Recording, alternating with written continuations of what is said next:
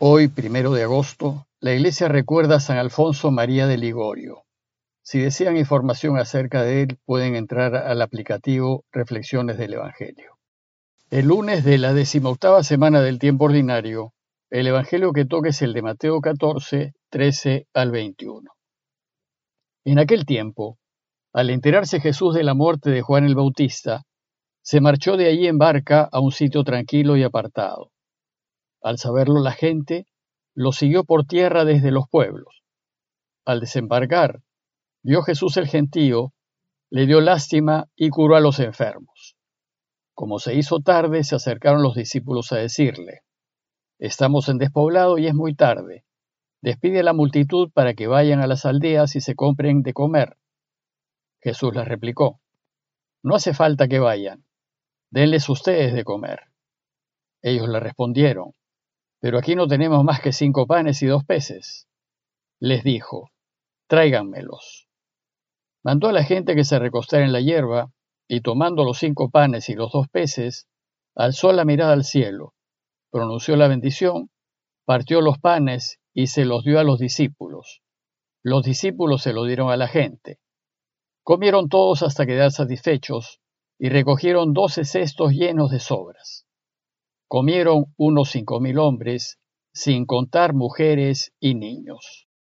El texto anterior trató de la muerte de Juan el Bautista, y este relato hizo las veces de un intermedio a fin de dar inicio a una nueva etapa del Evangelio. Hasta el momento, Mateo nos ha contado acerca de todas las resistencias que ha tenido Jesús de parte de su pueblo. Lo han rechazado los fariseos y los maestros de la ley, lo han rechazado las ciudades en donde ha anunciado la buena noticia, y lo han rechazado hasta los de su propio pueblo, los de Nazaret, que ni siquiera han creído en él. Para colmo, en medio de todos esos rechazos le llegó a Jesús la triste noticia del asesinato del autista, a quien conoció y apreció mucho. Entonces el texto de hoy empieza diciéndonos que al enterarse Jesús de la muerte de Juan el Bautista, se marchó de allí en barca a un sitio tranquilo y apartado. Parece que Jesús busca la tranquilidad y el silencio no solo para guardar duelo por Juan, sino también para revaluar lo que ha venido haciendo y a la luz de la resistencia sufrida, definir una nueva estrategia que le permita extender el anuncio del reinado de su Padre. Como resultado, Jesús tomó la decisión de concentrarse en adelante en sus discípulos y a ellos enseñarles los misterios del reinado de su Padre, para que hagan de intermediarios con la gente. Veamos también que a partir de ahora Jesús se abrirá a los no judíos y que los encuentros con el pueblo de Israel serán más esporádicos, pues parece que el deseo que el pueblo tenía de buscarlo era principalmente por conveniencia e interés. Bueno, pues el texto de hoy nos relata el primer e inesperado encuentro que Jesús tiene con la gente en esta nueva etapa. Nos dice Mateo que cuando la gente se enteró que Jesús había partido en barca a un lugar solitario y tranquilo, lo siguió. Dice el texto que al saberlo la gente lo siguió por tierra desde los pueblos. Por eso, cuando Jesús desembarcó, vio el gentío que lo esperaba, le dio lástima y curó a los enfermos. Es de notar que este encuentro tuvo lugar en la orilla occidental del lago, es decir, en territorio judío. Evidentemente, el hecho de que la gente lo haya seguido por tierra y haya llegado antes que él al sitio donde atracó su barca es una alegoría que expresa el deseo que tenía la gente de ser curada por Jesús. Pues es imposible que alguien, rodeando el lago, llegue antes que otro que lo cruza diagonalmente en barca. Sin embargo, no obstante saber que la gente lo buscaba principalmente por interés, parece que para ser curado, Jesús se conmueve ante la necesidad de la gente y la atiende. Dice el texto que le dio lástima, que sintió compasión de ellos y que los curó.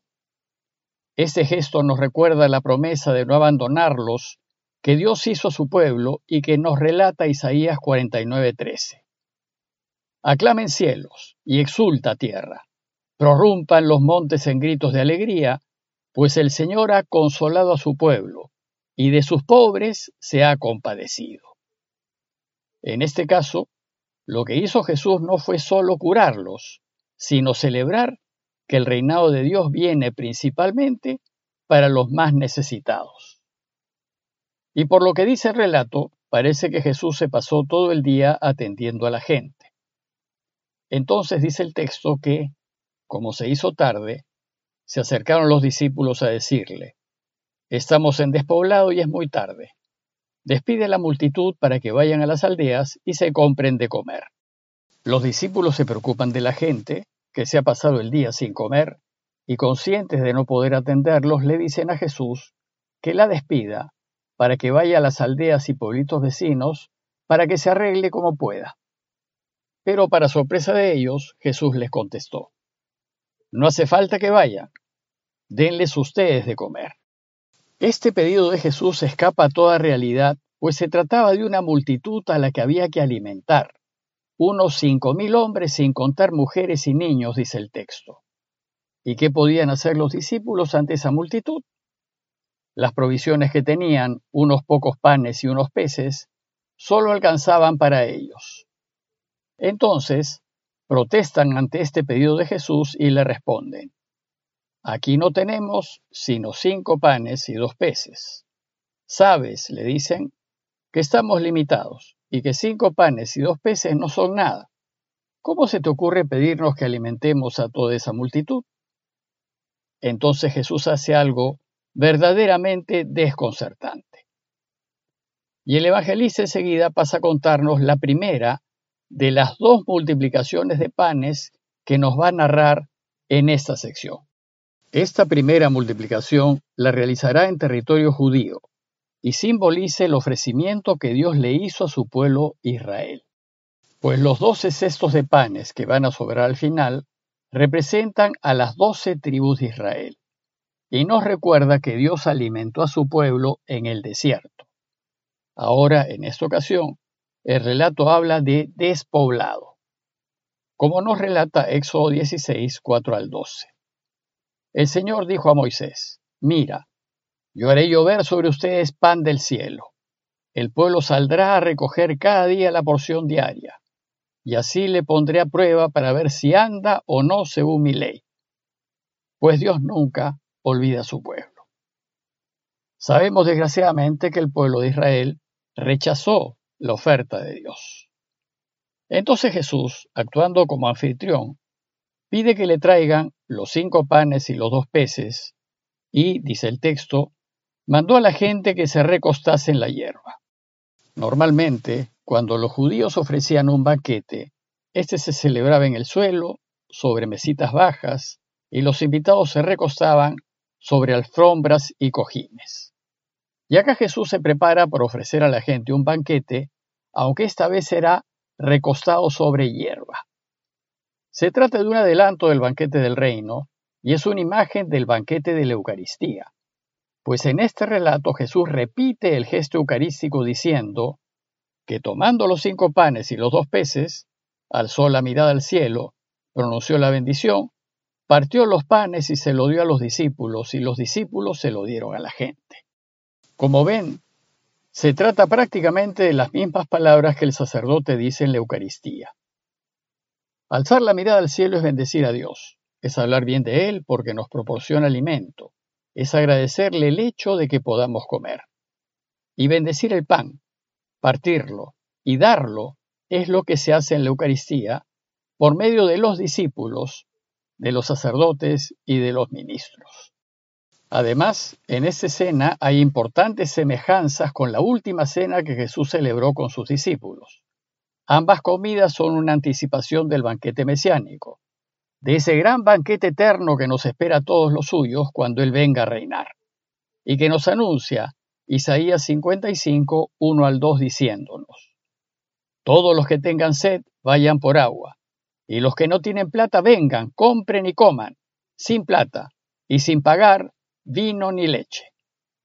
¿Por qué gastar plata en lo que no es pan y su jornal en lo que no sacia? Háganme caso y coman cosa buena, y disfrutarán con algo sustancioso.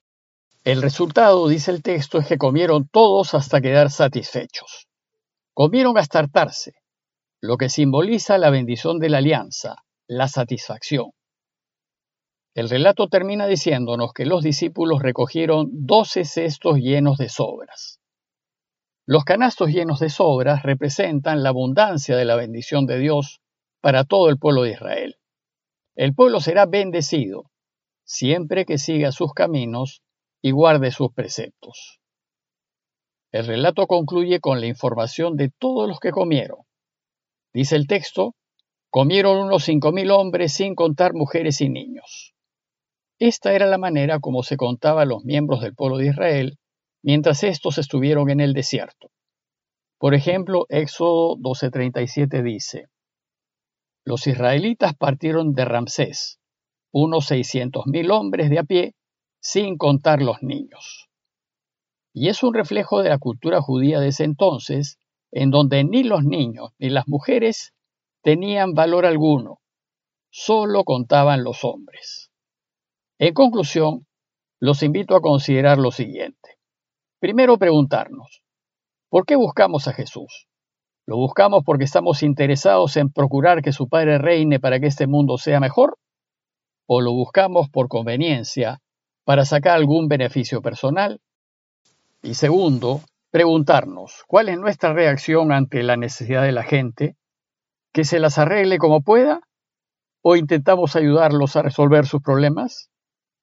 Pidámosle al Señor que nos dé su gracia para ayudarlo a que reine, viviendo rectamente y procurando ayudar a resolver sus problemas a quienes están próximos a nosotros. Parroquia de Fátima, Miraflores, Lima.